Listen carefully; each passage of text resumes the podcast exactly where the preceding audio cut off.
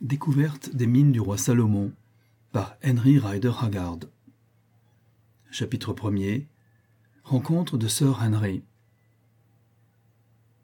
À mon âge, entreprendre d'écrire une histoire, j'ai 53 ans, cela m'étonne moi-même. Je me demande si j'en viendrai à bout, et quelle sorte d'histoire ce sera. J'ai commencé à travailler bien jeune. À l'âge où la plupart des garçons sont encore sur les bancs des écoles, je gagnais ma vie, et je viens seulement de pouvoir cesser si cela me convient, car il n'y a pas huit mois que je suis devenu riche. J'ignore encore à quel chiffre se monte ma fortune, tout ce que je sais, c'est qu'elle est amplement suffisante, et qu'elle a failli nous coûter bien cher. Enfin, je suis rassasié d'aventures. Dieu merci, je vais me reposer. Ce que je vais raconter, c'est l'histoire de cette fortune. J'écris pour me distraire. Je souffre d'une morsure de lion et il faut que je reste étendu. Avoir tué 65 lions et se laisser mâcher la jambe par le dernier, c'est raide. Une autre raison pour écrire, c'est mon désir d'amuser mon fils Harry et de lui laisser un souvenir de mes aventures. Harry est étudiant en médecine à Londres et l'hôpital n'est pas toujours amusant. Je me flatte de le distraire un moment par ce récit. Maintenant je commence. D'abord je tiens à vous dire, un peu d'orgueil peut-être, que je suis fils d'une bonne et ancienne famille. Si j'ai passé ma vie en nomade, à chasser ou à travailler, c'est la fatalité qui l'a voulu. Je n'en suis pas moins resté honnête homme. J'ai la crainte de Dieu. Jamais, dans toutes mes expéditions, je n'ai attenté à la vie de mon semblable sauf en cas de légitime défense, et j'ai épargné mon adversaire toutes les fois que je l'ai pu. J'espère qu'il m'en sera tenu compte là-haut. Je dis cela pour que vous sachiez à qui vous avez affaire, lecteur. Il y a dix-huit mois, au retour d'une excursion de chasse au-delà du Bamam-Guato, je fis la rencontre de Sir Henry Curtis et du capitaine Good. Je venais de vendre mon ivoire et je m'étais rendu au Cap. Cette ville m'était déjà familière, J'y visitais le jardin botanique, qui me paraît appelé à rendre de grands services à la colonie, et le magnifique palais du Parlement, qui sera certainement moins utile. Mais la vie d'hôtel ne me va pas, sans compter qu'on m'écorchait, et je résolus de retourner chez moi à Durban. J'arrêtai mon passage à bord de Dunkeld et dans l'après-midi, nous voguions vers Natal. Nous avions reçu par transbordement les passagers du château d'Édimbourg qui venaient d'Angleterre. Parmi ceux-ci, deux messieurs attirèrent mon attention. L'un d'eux pouvait avoir trente ans. C'était un solide gaillard aux robustes épaules, avec une large poitrine bombée, des bras nerveux. Ses cheveux et sa barbe étaient blond-jaune. Ses grands yeux gris enfoncés donnaient à sa belle physionomie un cachet particulier. Il me fit penser à ces héros scandinaves dont l'histoire nous parle. J'ai su plus tard qu'effectivement, il descendait de ces grandes races du Nord c'était Sir Henry Curtis. Avec ce blond fils d'Albion se trouvait un petit homme brun, gros, rond, à l'air bon enfant, que je pris tout de suite pour un officier de marine. On les reconnaît à première vue, les marins. Ce sont de braves cœurs. Ils valent mieux que les autres hommes en général. C'est la grande mer, le souffle puissant des vents du ciel qui peut-être balaie de leurs âmes les impuretés et en font des hommes plus droits, plus honnêtes que d'autres. Je ne me trompais pas. Ce compagnon de Sir Henry était lieutenant de vaisseau. Il avait un peu plus de trente ans, et on l'y avait mis en retrait d'emploi. Il s'appelait Good.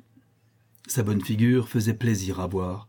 Il était bien vêtu, minutieusement propre, tiré à quatre épingles. Un monocle, enchâssé dans l'œil droit, tenait là sans cordon. Ses dents me firent envie, à moi qui ne les ai pas bonnes. C'était un superbe râtelier dont je vous prie de prendre note dès maintenant. Peu après notre départ, le temps se gâta. Un vilain brouillard, un vrai brouillard anglais, chassa tous les passagers de dessus le pont, et j'allais m'abriter près des machines. Un pendule se balançait devant moi à chaque mouvement du bateau. Ce pendule n'est pas bien établi, dit tout à coup une voix tout près de moi. Je me retournai et vis mon officier de marine. Croyez-vous dis-je je ne crois pas, je suis sûr.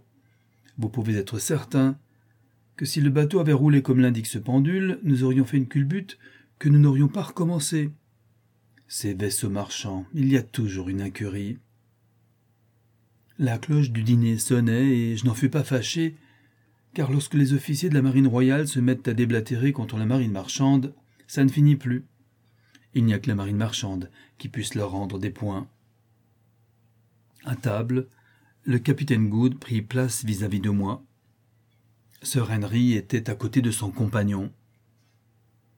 Le capitaine entama la conversation sur des sujets qui m'étaient familiers.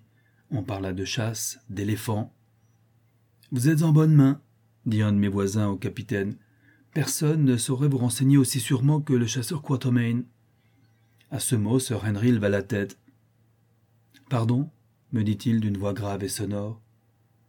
Votre nom, monsieur, est-il Alan Quatermain? C'est mon nom, oui, monsieur, répondis-je. Sir Henry ne répliqua rien, mais je vis qu'il m'observait, et au bout d'un moment je l'entendis murmurer dans sa barbe blonde. C'est un rude chasseur tout de même. Quand on se leva de table, Sir Henry s'approcha de moi et m'invita à venir fumer une pipe dans sa cabine. Quand nous fûmes installés avec des cigares et du whisky devant nous, Sir Henry me dit N'étiez-vous pas, il y a environ deux ans, à Bamamguato, au nord du Transvaal Effectivement, dis-je tout surpris de cette connaissance de mes faits et gestes. Quel intérêt mes voyages pouvaient-ils avoir pour ces messieurs? Vous trafiquiez de ce côté-là? demanda le capitaine vivement. Justement, j'avais amené un chargement de marchandises et je restais à Bamamguato jusqu'à ce que tout fût vendu. Sir Henry leva sur moi ses grands yeux pleins d'une anxiété vive et étrange. Vous n'auriez pas rencontré par là un homme du nom de Neville me dit-il. Mais, pardon, il a campé près de moi une quinzaine de jours le temps de faire reposer ses bœufs. Il manifestait l'intention d'aller dans l'intérieur. Il y a quelque temps, un homme d'affaires m'a écrit à son sujet. Il voulait savoir ce qu'était devenu M. Neville. Je n'avais pas grand renseignement à donner. J'ai eu votre réponse entre les mains, dit Sir Henry. Vous expliquez que M. Neville avait quitté Bamamguato au commencement de mai, qu'il avait avec lui un conducteur, un vorlooper et un chasseur-cafre nommé Jim, il devait aller jusqu'à Iniati, poste extrême de commerce dans le pays des Matabele. Là, M. Neville voulait se défaire de son wagon et poursuivre sa route à pied. Vous croyez qu'il a exécuté son dessein parce que vous avez vu son wagon en la possession d'un marchand portugais? Il avait acheté ce wagon, disait-il, un homme blanc qui s'aventurait dans l'intérieur avec un serviteur indigène. Tout cela est exact, affirmai-je, parfaitement exact. N'avez-vous rien appris depuis lors? reprit Sir Henry après une petite pause. Savez-vous pourquoi M. Neville entreprenait un pareil voyage? A-t-il dit quel était son but? Je ne sais rien là-dessus de positif, répondis-je, comme quelqu'un qui n'a pas envie de se montrer trop communicatif. Les deux amis se regardèrent.